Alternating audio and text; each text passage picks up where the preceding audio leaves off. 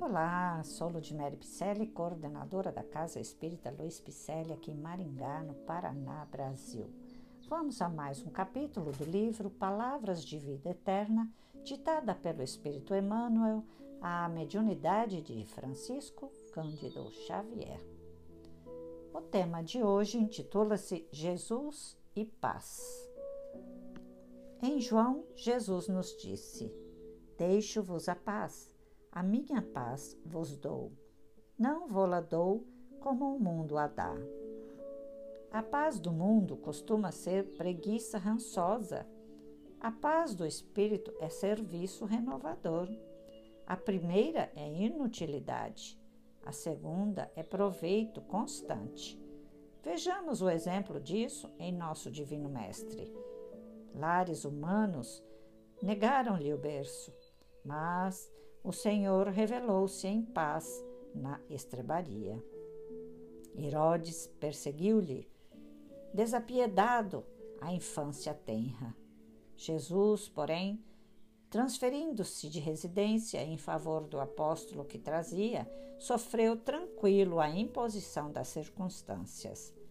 Negado pela fortuna de Jerusalém, refugiou-se, feliz, em barcas pobres da Galileia amando e servindo os necessitados e doentes, recebia a cada passo os golpes da astúcia de letrados e casuístas de seu tempo. Contudo, jamais deixou por isso de exercer imperturbável o ministério do amor. Abandonado pelos próprios amigos, entregou-se serenamente à prisão injusta.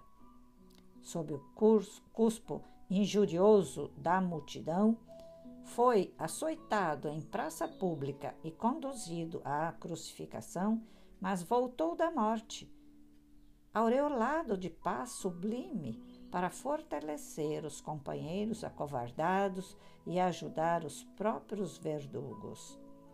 Recorda, assim, o exemplo do benfeitor excelso e não procures segurança íntima fora do dever corretamente cumprido, ainda mesmo que isso te custe o sacrifício supremo. A paz do mundo, quando sempre, é aquela que culmina com o descanso dos cadáveres a se dissociarem na inércia, mas a paz do Cristo é o serviço do bem eterno, em permanente ascensão. Jesus não disse que seria fácil, mas que estaria conosco até os finais dos tempos. E ele nos deixa a paz, os ensinamentos. Ele deixou muitas parábolas que, bem traduzidas, podemos entender que ele é o caminho.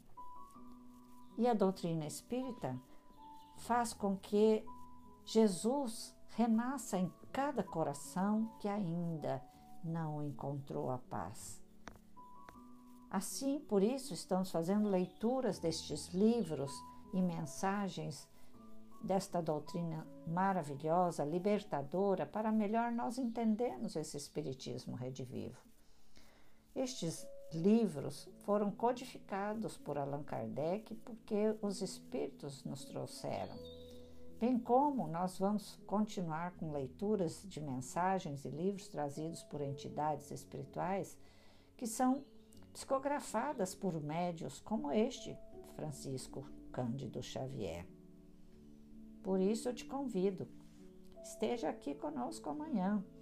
Estamos sempre dioturnamente colocando um capítulo do livro Palavras de Vida Eterna. Eu espero que você esteja gostando. Dê um alô em nossas redes sociais, repasse nossos podcasts, visite nosso site www.celp-picelli.com.br. Receba meu abraço carinhoso. Até a próxima leitura.